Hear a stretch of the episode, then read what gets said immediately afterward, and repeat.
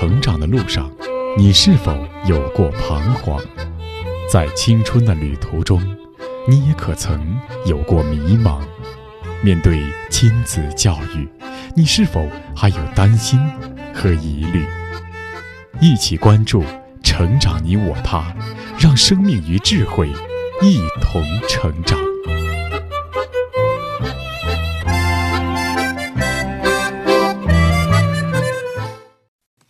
愿生命与智慧一同成长。海内外的各位听友，大家好，欢迎来到《成长你我他》，我是您的朋友钟庆。听众朋友，儿童的成长，身体要健康，心理更要健康。但是有时候生活中遇到的一些困扰，处理不好，就会引发心理问题。一个孩子本来是一腔天真烂漫、心无芥蒂的真诚，却被别人冤枉偷了东西。承受这样的不白之冤，失去了周边人的信任，那种痛苦的滋味会给心理健康造成什么样的影响呢？人生不会一帆风顺，如果不得不遭遇一些无来由的委屈，甚至冤枉，该怎么办？作家阮梅在《亲爱的女儿》一书当中，就将自己当年遇到的难题摆了出来。当别人错怪了自己，又没办法澄清；好朋友的误解、离开，成了被众人孤立嘲笑的对象，该怎么办？今天的智慧学堂，我们继续来欣赏女作家阮梅的书信体著作《亲爱的女儿》第六篇《别人的错》，播讲时代。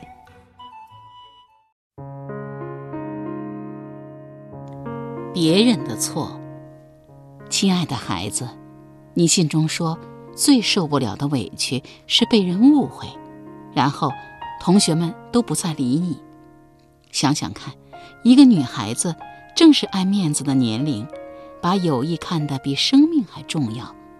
忽然有一天，在人成堆、笑声能撑破天的校园，却因为一个误会成了孤家寡人，不仅只能行之影单的过，而且背后还落了一地写着猜忌和诅咒的白眼。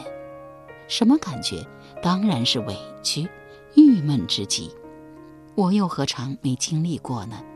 起因是一条红纱巾，那条红纱巾流行于八十年代，是用极细极细的尼龙丝为原料，稀疏机织出后，经纱巾的主人用红粉笔竹染而成的四方薄巾，染后的纱巾上面已布满好多个黄豆芝麻般大小的洞。但系在正值青春年少的同学云的脖子上，却闪烁出别样的美。做课间操的时候，胸无城府且天性活泼的女生善意的玩笑，也时常聚焦到那条好看的红纱巾上。明天我要偷了你的，同学说，我也说。纱巾的主人云与我同在一个寝室。那时，他为了扎好一对长辫，总是不知不觉的就超过了老师规定的早起晨跑时间。我一直好羡慕成绩棒的女生，刚好我剪了个极好梳理的运动头，所以早晨起来，我多余的时间便常用来接济她，帮她叠被子、整理床铺。云学习特别的刻苦。圆圆的脸上早就戴上了一副黑边眼镜儿。云学习上遗忘我，有时候打开的木箱就忘了抽钥匙落锁，有时恰好被我看见，便起身帮他锁好，拿了钥匙追了上去，递交给他。好日子便在助人为乐的自我陶醉中美滋美味地划过了。不料一日，我午睡正酣，被女寝室教师叫醒。来到老师办公室后，我才发现有些不对劲儿。起由是同学云发现那条该死的纱巾无故失踪，迅速报告给老师，并提供线索。唯有我最值得怀疑。原因之中，有我帮他铺过床，关过箱，递过钥匙，且我说过我喜欢那条纱巾。云云。偏偏云是老师夸不离口的好学生，老师对这个纱巾偷盗事件很神速的盖棺定论：此窃贼非我莫属。我几次想辩白，老师却用平时谆谆教诲我们做人要以善良为本、要乐于助人的那张嘴，十分严厉地问我：“你不存心想据为己有，何以有这么多的闲心帮他做这么多的事呢？你图的什么呀？”是啊，我图的什么呢？我哭着跑回教室。不料想，杀金事件早已被快嘴同学大大渲染，全班的同学就等着看我的好戏。我刚落座，正准备埋着头把委屈的泪水乳尽，矮个子女生裙子站起来笑着说：“那个纱巾我看见了，就在他的红木箱里，右脚上用一个薄膜包着。不信你们去看呢。”泪水蒙住了我的眼。我从不明真相的同学异样的眼光中，读到了深深的耻辱、讽刺，乃至于幸灾乐祸的嘲笑。红纱巾事件的风波远远没有到此为止，只因为云的成绩好，老师就把这件事在课间操时以不点名的方式批评了我。班上所有的同学站在他那一边，不理我，整个班上不再有一个人相信我。知人知面不知心，没想到你竟然是这样的人。有一天晚上，我想找同班最要好的女同学翠翠解释，可我没想到，她与我划清界限的方式是塞进我被子里的这张字条。她曾与我姐妹相称，我们曾经形影不离。这张字条成了击倒我固有的自尊的最后一根稻草。这句话像一根钢针，深深地扎进我可弱的心房。本以为自己是助人为乐，没想到却成了别人眼中的小偷，莫名其妙就背了黑锅，成了替罪羊，还百口莫辩。这对于孩子的打击是巨大的。此时是选择反抗回击，还是怨愤、自爱自怜、自暴自弃呢？涉世未深的女孩，在蒙受了不白之冤之后，如何去跨越这道坎，其实是人生成长一个很不容易，但又不得不面对的功课。因为人人都有可能犯错，当别人犯了错，而且这个错误深深地伤害到了自己，到底该怎么办呢？此后一年多。我远离同学，深深地陷入了委屈与自卑中，不能自拔。晚上，我在噩梦与泪水中流连；白天离开寝室，我不愿意看见任何人。遇到不想上的课，就一个人，一支笔，几张纸，躲在校园的树丛里，画那长满了刺的白得耀眼的野花。画了撕，撕了又画，只为宣泄内心的不满与凄凉。我的成绩迅速下降，原本物理、数学在班上数一数二，最后却没有考上大学，甚至连筛考都没有参加。怎么考得上呢？两年时间，就因为别人强加给我的错，我改写了我自己。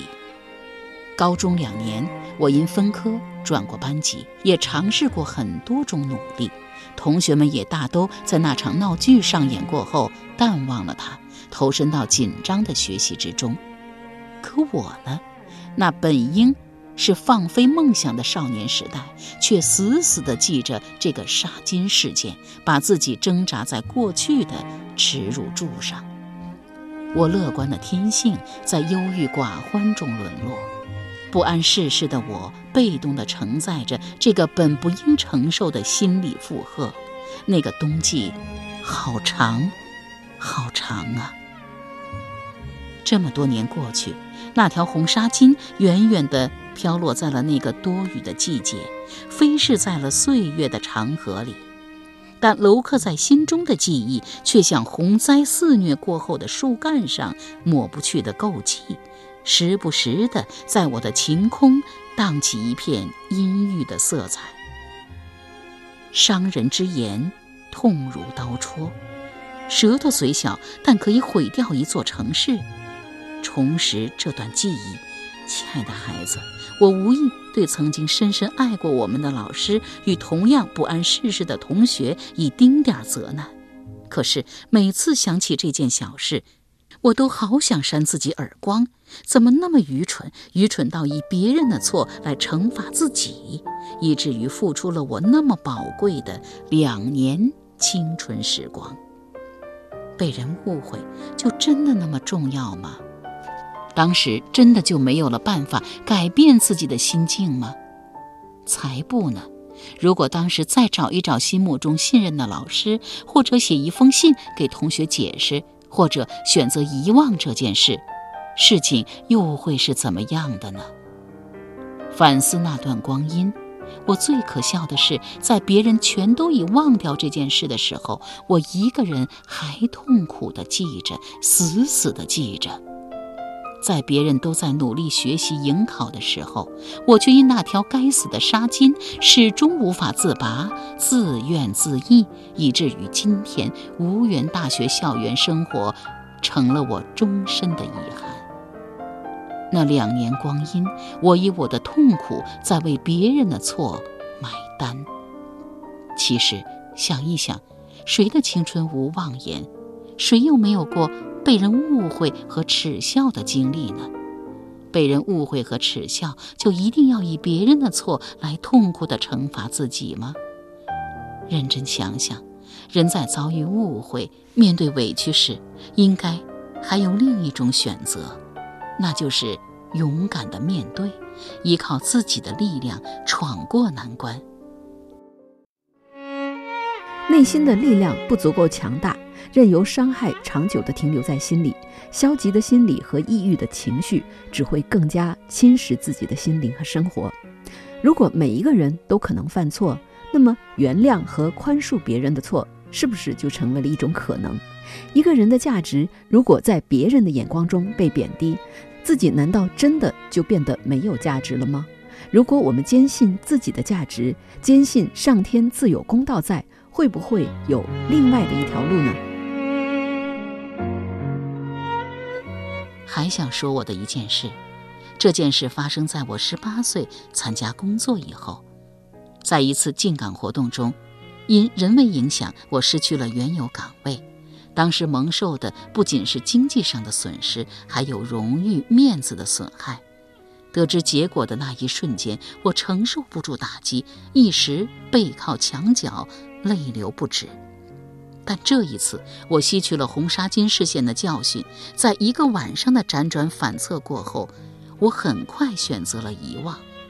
我遗忘了其中的不公，遗忘了所有的委屈，迅速调整好自己的情绪，逼迫自己冷静理性的接受这一现实。就在别人的讥笑与寒颤声中，我白天从容上班，晚上将被子抱到一个安静的打字室。拜年仅十五岁的小女孩为老师，连夜学习打字，并且选择从我的第一篇随记打起。我的第一本书六十篇作品就是这样被自己全部敲打出来。仅仅一年时间，书出版了。再后来，我出版了第二本书、第三本书。再后来，我又遇到过很多次可以称之为委屈与逆境的事情。但每一次我都做到了从容面对。有次讲座中，一个腼腆女孩问我：“你为什么做到能够容忍别人的错？为什么做得到将别人的错无声的放过？”亲爱的孩子，因为世界不会因为你的抑郁而抑郁呀。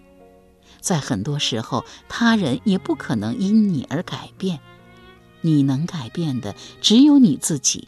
当然，时间也是心理伤口的愈合剂。你所隐忍过的委屈，他会以另外的方式补偿你，以百倍丰厚的回报馈赠你。后来，也正是因为我选择了在低谷中一次次比别人更努力，我成了那次进岗落选的多人中唯一一个被安排在了高职位的人。且工作之外的辛勤笔耕，也让我多了一个作家的身份。亲爱的孩子，回过头来看，在我逝去的岁月里，在我一步接一步的书稿里，那曾有过的似乎是天大的委屈与痛苦呢？那曾鸣叫在心头的悲音呢？早如浪花飞溅，没有留下任何痕迹。亲爱的孩子，濮存昕这个人你一定知道。作为热心公益事业的著名演员，在电视上的形象特别温和、阳光、健康、自信。可你知道吗？他的小学时代就是一个被同学不断的讽刺与否定的时代。濮存昕从小得了小儿麻痹症，以至于身边的伙伴们看到他走路的样子都追着他嘲笑，还有的同学当面叫他“蒲瘸子”。遭受羞辱后，他痛苦过，怨恨过，但他知道必须从痛苦的阴影中走出来。在同样的讥讽声中，他在配合治疗的同时修正自己走路的姿势。他慢慢控制走路的节奏，还迷上了体育，拼命地练习跑步、跳高、跳远。果然，在小学毕业进入初中后，再没有人能够看得出他的腿有毛病了。更重要的是，矢志努力的结果给他以后的生活平添了无限的自信。有小时候的玩伴再笑话他，他就丢一句话：“不是我的脚有问题，是地不平。”一句玩笑话，包含了他少年时代极有的积极乐观的品质与智慧。后来被嘲笑逼出来的幽默与自信，使他渐渐成长为性情活泼的阳光男孩。在出演电视电影成名后，他充满自信与阳光的微笑，使他获得良好的声誉。他承担起了禁毒义务宣传员、无偿献血义务宣传员等大任，还幸运地被推举为感动中国年度人物。所以，我的孩子，嘲讽之音不过是岁月成长的点滴过痕，不值得记得，也丝毫不值得你为之伤心。人的一生，谁都会有因为别人的错而被别人嘲笑和讥讽的时候。但请相信，在人生诸多美丽的声响中，这些不足挂齿的声音定会随风而去。像濮存昕有选择性的关闭自己那部分听觉，坚定信心，且破除一切去做，失败也能成功，瘸脚也能走上阳光大道。亲爱的孩子，从以上的故事里能看得出，所有的委屈我们都不会预知。所有的被孤立、被误解、被伤害，也不是只有你一个人会遇到。学会调整自己的情绪，做到以积极的心态面对委屈与挫折，何其的重要！遭遇委屈可能使人感觉万般痛苦，但身处情绪的低谷，更叫人清醒地看人看物，特别是看清前行的路。人生痛苦虽不可预知，但所有的痛苦都可以通过脚下的路走出去。如果一个人在低谷中仍能选择不懈的努力，那么达到高峰必定是指日可待的事情。倘若一味地沉迷于被伤害的痛苦之中，纠结在被误解的怨愤里，就会像我高中时代那样遗憾，美好的花期就会错过你。你的母亲，的确有不少人因为遭遇困境或者受到命运的不公正待遇，常常会产生怨愤，甚至导致情绪抑郁等心理。如何积极地看待生命，正确看待不期而遇的困难，是人生宝贵的功课。但愿我们每个人都能坚信上天赋予我们的生命价值，用宽容和坚韧来胜过心理的困境，就一定会有不一样的结果。好了，各位听友，以上我们听到的是女作家阮梅《亲爱的女儿》一书当中的第六篇《别人的错》。